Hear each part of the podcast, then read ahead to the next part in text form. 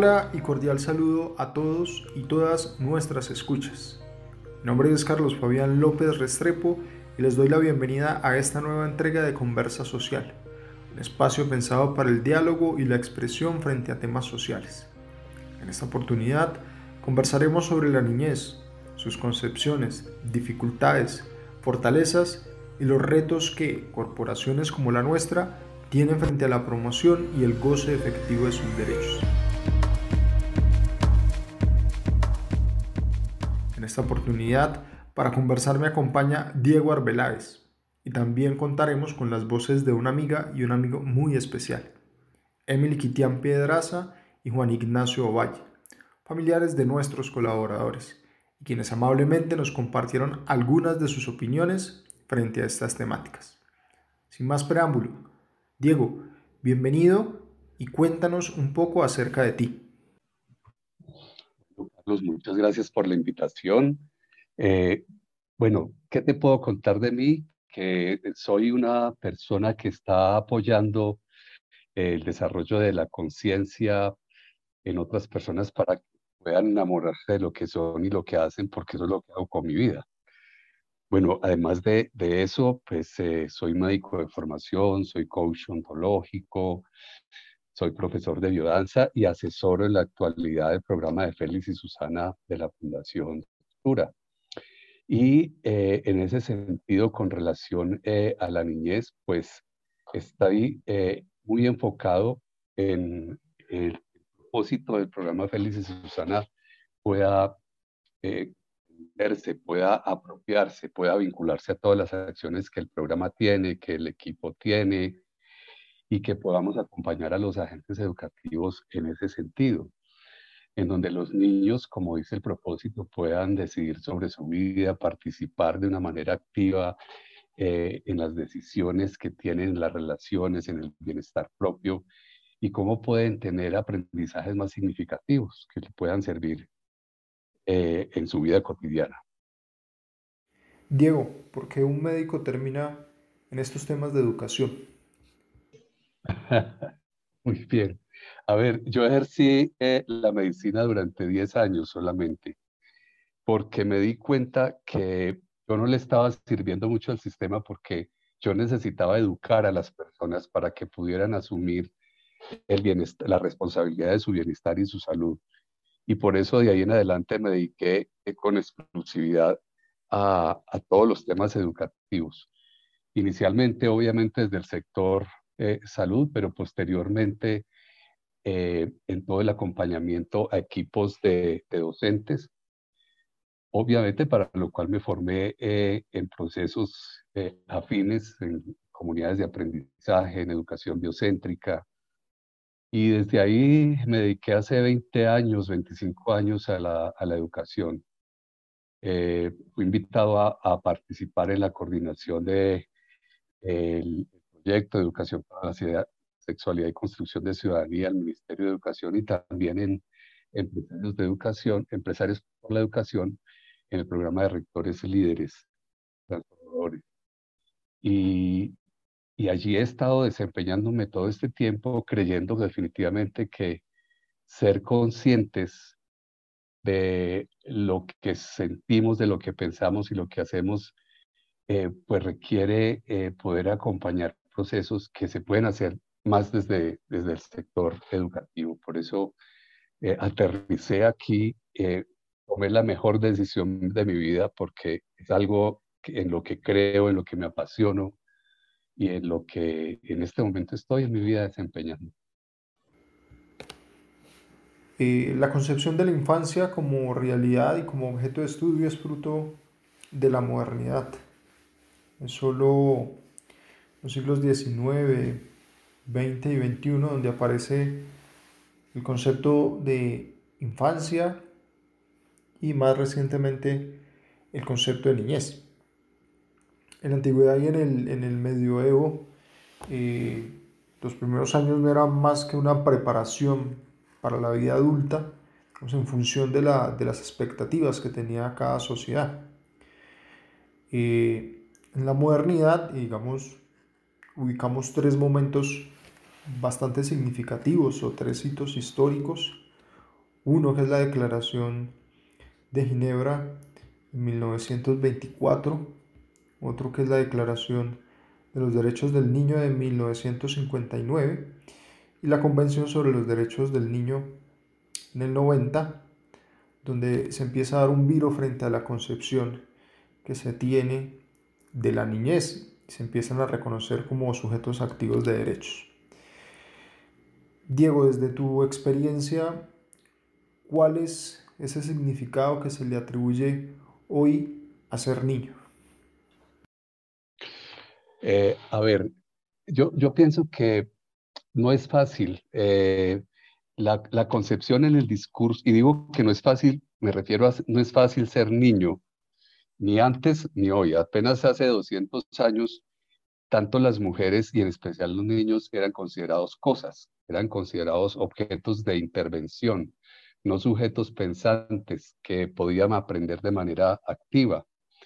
Y por eso eran usados, eh, eh, como tú lo estabas planteando, en, muchas actividades. Un niño que no cumpliera con ciertas características era desechado. Eh, incluso en la historia aparecen niños muertos, descartados como basura por no cumplir con esas, con esas características. Y esto es un legado que se ha venido eh, desarrollando a partir de, pues, de todo el sistema patriarcal, una dominación expresada en el, en el machismo, y esto eh, ha influido definitivamente en la forma en que pensamos, sentimos y hacemos con relación a los niños. Entonces, si bien en el discurso y a partir de 1984 con los derechos del niño se ha reivindicado mucho de lo que es importante tener en cuenta como el interés superior, el interés superior del niño, donde el niño aparece más en el centro, eh, en temas eh, de no explotación en el trabajo, en temas de eh, el derecho a la educación, el derecho a la salud, el derecho a una vida digna, ser niño no es, no es fácil, porque si bien en el discurso los niños se entienden como sujetos de derecho, eh, como sujetos activos de aprendizaje, pueden decidir sobre su propia vida, sobre sus propias relaciones, en la práctica no, eh, no se ha avanzado tanto como ocurre con, con el discurso. Los niños están expuestos hoy, por ejemplo, a una eh, abrumadora cantidad de información que está centrada más en el consumo de cosas. Eh, hay toda una industria, por ejemplo, publicitaria que se dirige concretamente a los niños y a las niñas para que puedan desde muy pequeños eh, ser sujetos o mejor ser tenidos como objetos que consumen cosas, ¿sí? Eh, a los niños desde muy pequeños se les está enseñando a que amen las cosas y no a las personas cuando lo que definitivamente nos hace más dignos es amar a las personas y, no, y, usar las cosas. Entonces esa ecuación la hemos invertido. Eh, ser niño hoy, en teoría, es lo que está descrito en, en, los derechos del niño, ¿sí? Es lo que está descrito en, en las constituciones de cada, de cada país. Pero de ahí a la práctica eh, hay una distancia y una brecha muy importante. Y ser niño en las ciudades, obviamente que es distinto al eh, hecho de ser niño en áreas rurales, donde están expuestos, por lo menos en, este, en nuestro país, al reclutamiento, están expuestos a la deserción escolar, a no ser tenidos en cuenta, y esto hace mucho más complejo la situación. Entonces, eh, aquí el reto que tenemos, el desafío que tenemos, es que seamos más conscientes de que ser niño no es ser un adulto en miniatura. Ser niño es la posibilidad de vivir esa experiencia, esa aventura, ese viaje de aprendizaje, de juego, de relación con sentido, de entender que cuidarse y cuidarnos eh, hace parte de esa, de esa aventura. Por eso el interés superior del niño implica el que sean protegidos, el que estén eh, acogiendo, el que, sea, el que se estén vinculando, el que puedan entrar en socializaciones que les favorezcan el nutrir su vida, el nutrir su alma y las maneras en que se desarrollan eh, pues en una sociedad como la que tenemos.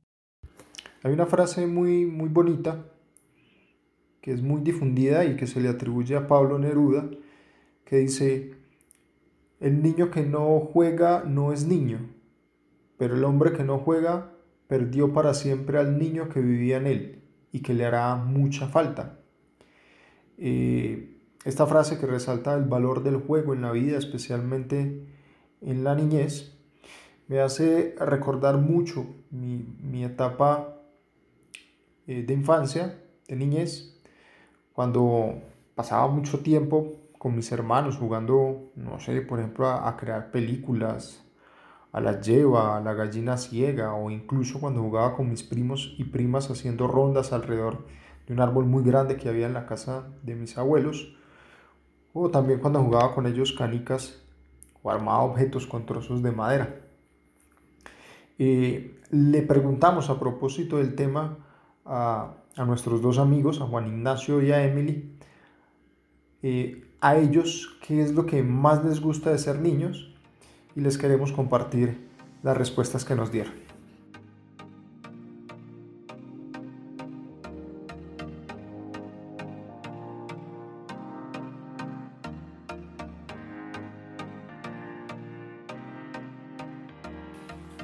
A mí lo que más me gusta de ser niño es salir, jugar fútbol, estar con mis compañeros, tener una familia que me apoya en tareas, en tener padres que, que confían en mí cuando salgo, divertirme, jugar con mis papás en, con mi familia, salir con mi familia, en divertirme con mi, con mi abuela, con mi abuela, con mis primos, con mis tíos.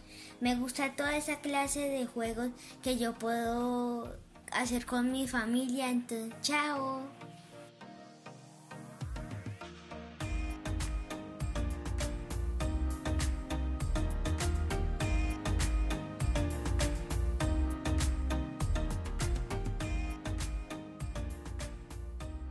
Eh, pues lo que más me gusta de ser niña es que no tengo tantas responsabilidades, no tengo que trabajar. Si me dejan después de hacer mis deberes, puedo jugar con mis amigos, eh, puedo salir al parque, tengo más tiempo libre.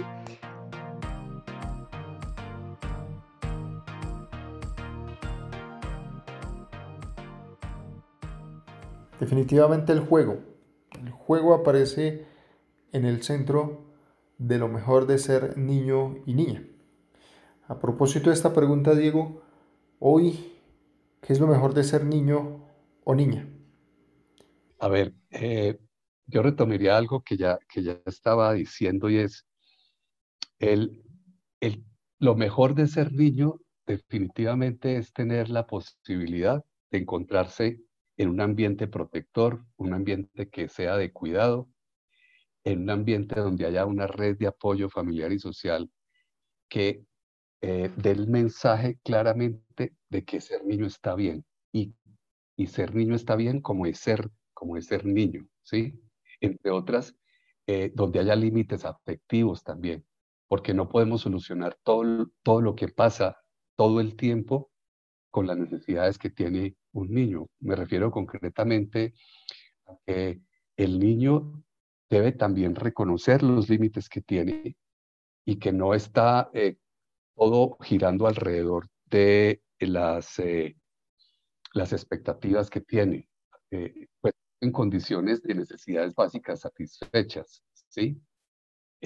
creo que ser niño implica, nos, implica que ese interés superior que existe sobre su bienestar se haga efectivo tanto en, la vida pública como en la vida, en la vida familiar.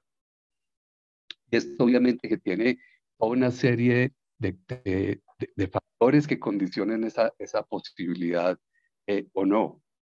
Un niño eh, que está tratando, una familia mejor, que está tratando de que ese hijo sea la expectativa que tiene el músico o que tenga eh, desarrollos tempranos, que no se le permita definitivamente que su desarrollo sea a un ritmo natural, pues va a tener más, más dificultades. Pero también por otro lado le preguntamos a nuestro amigo y a nuestra amiga qué es lo más difícil de ser niño y de ser niña y esto nos contestaron.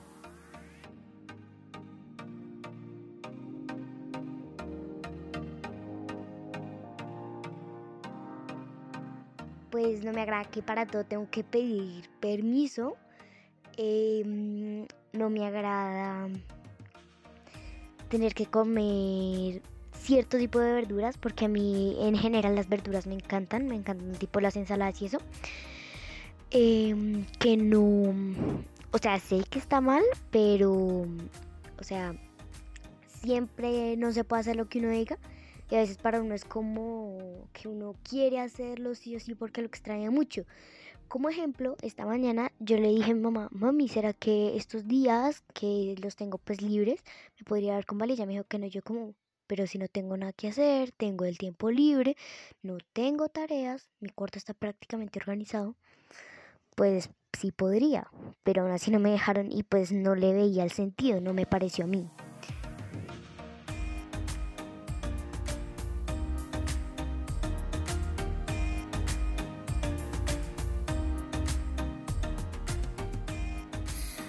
Lo más difícil de ser niño es que no te acepten en los, en los juegos que juegan, que te, que te creen por aparte, que no, que no quieren estar contigo.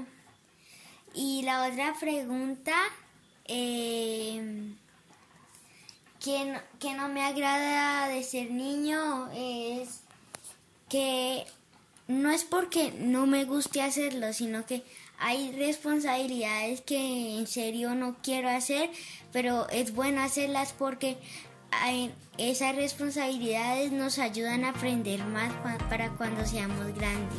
Adiós.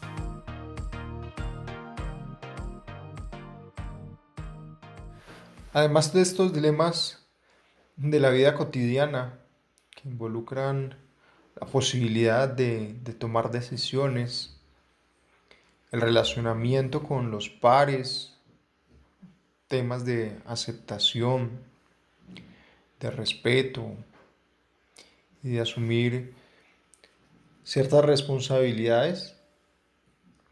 Eh, sin duda alguna hoy la niñez en, en, nuestro país y en muchas partes del mundo afronta muchas dificultades que están vinculadas a necesidades materiales no satisfechas, vulneración permanente de sus derechos, explotación laboral, sexual y demás.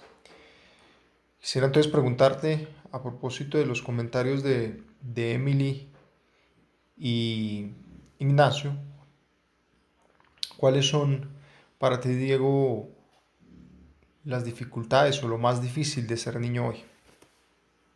Creo que lo difícil de ser niño eh, hoy, dicho, dicho por, por niños también, es que no se les escuche, no se les contenga, no se les vea por ser quienes son, sino por quienes se espera que sean para poderlos querer y para poderlos, para poderlos aprobar.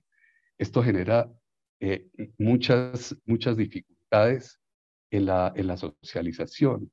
El otro tema es que el niño tenga definitivamente eh, apegos seguros, y, apegos seguros es, es ese vínculo que implica que yo me siento bien y no tengo miedo porque sé que cuento con unos adultos cuidadores.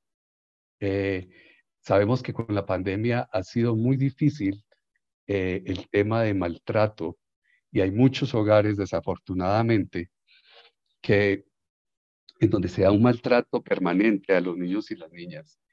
Eh, no es fácil estar en condiciones eh, precarias como existen en Colombia en muchos millones de niños y niñas que no solo no tienen acceso a Internet, no tienen acceso a las condiciones básicas para poder estudiar, sino que no tienen acceso a lo que está en esencia eh, presente.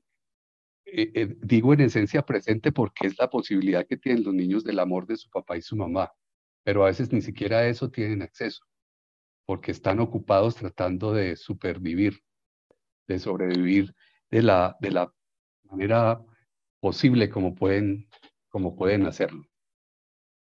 Y, creo que hay, creo que el reto mayor allí es cómo desde todo lo que hacemos en educación podemos acompañar a papás y mamás a hacer lo mejor que puedan hacer, entendiendo que no somos perfectos, entendiendo que los niños eh, tampoco, pueden, tampoco pueden serlo, pero sí que demos lo mejor que tengamos para ponerlo al servicio no solo de nosotros mismos, sino de ellos y de ellas también. A propósito de este último comentario, Diego, es evidente que es necesario que a nivel político sucedan una serie de hechos concretos para que las condiciones materiales, las condiciones de vida de la niñez y de las familias mejoren en nuestro país y en muchas partes del mundo, pero también es cierto que mientras se dan esos cambios que tienen que ver con elementos estructurales, pues también hay unos cambios que se tienen que dar al interior de las mismas familias, constitúyase como se constituyan y que tiene también que ver con la forma como los adultos están viendo a los niños y en esa medida la forma como estamos generando unos vínculos. Eh, hay que ver al niño desde una mirada distinta, no como el adulto que puede llegar a ser, sino como el niño que está siendo en este momento y también qué tipo de, condiciones le estoy brindando yo en lo cotidiano, desde esa acogida, desde el nivel de lo afectivo, para que se pueda desarrollar en plenitud.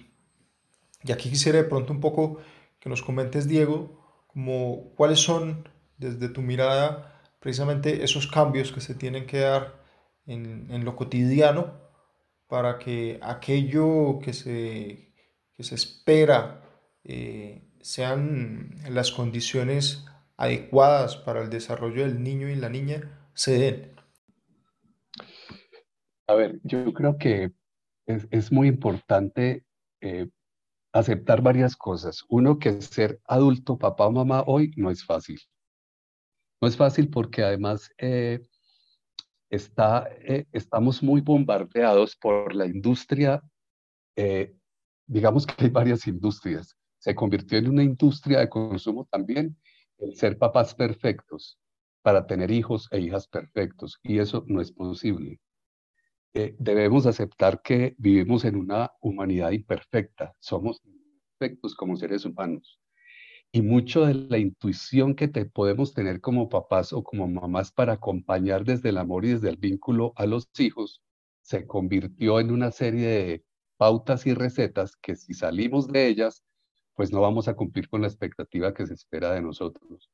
Esa presión es muy importante porque ya la agenda de los hijos está ocupada en todo sentido. Está ocupada porque tiene que ir a piscina, porque tiene que ir a música, porque tiene que hacer las 20 mil cosas que se espera que sea para poder ser más aprobado y para que ese esa expectativa de que ese niño o esa niña sean algo así como perfectos, funcione.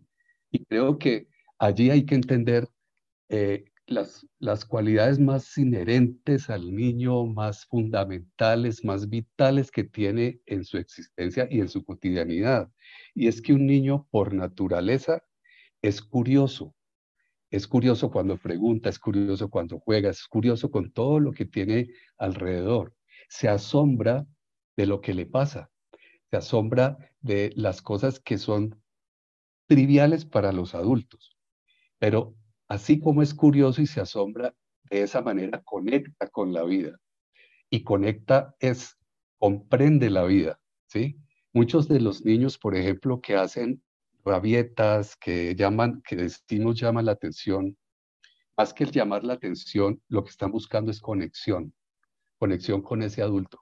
Hoy sabemos, por ejemplo, y lo sabemos por, todas las investigaciones que se han hecho al respecto, Y hay un, un, caso muy concreto cuando se estudiaron los hospicios en Inglaterra en la Segunda Guerra Mundial, cuando los niños que debían quedar solos eh, porque los adultos estaban ocupados en la guerra y las enfermeras que estaban a cargo eh, podían alimentarlos, pero no podían darles afecto, por ejemplo, eh, estos niños empezaban a morir mucho más rápido. Hoy sabemos que los seres humanos somos mamíferos que somos dependientes del afecto.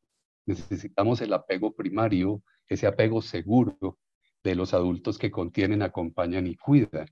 Entonces, lo primero que es importante entender es lo que ya sabemos hace mucho tiempo, que el amor, el afecto surte efecto y que el amor que estemos circulando alrededor de los niños un amor con límites, obviamente, porque ahí hay otro punto importante para mirar, facilita que los niños puedan desarrollar todo su potencial y poder llegar a ser lo que pueden llegar a ser de manera saludable, de manera creativa, si estamos más en presencia y en el ritmo que ellos tienen.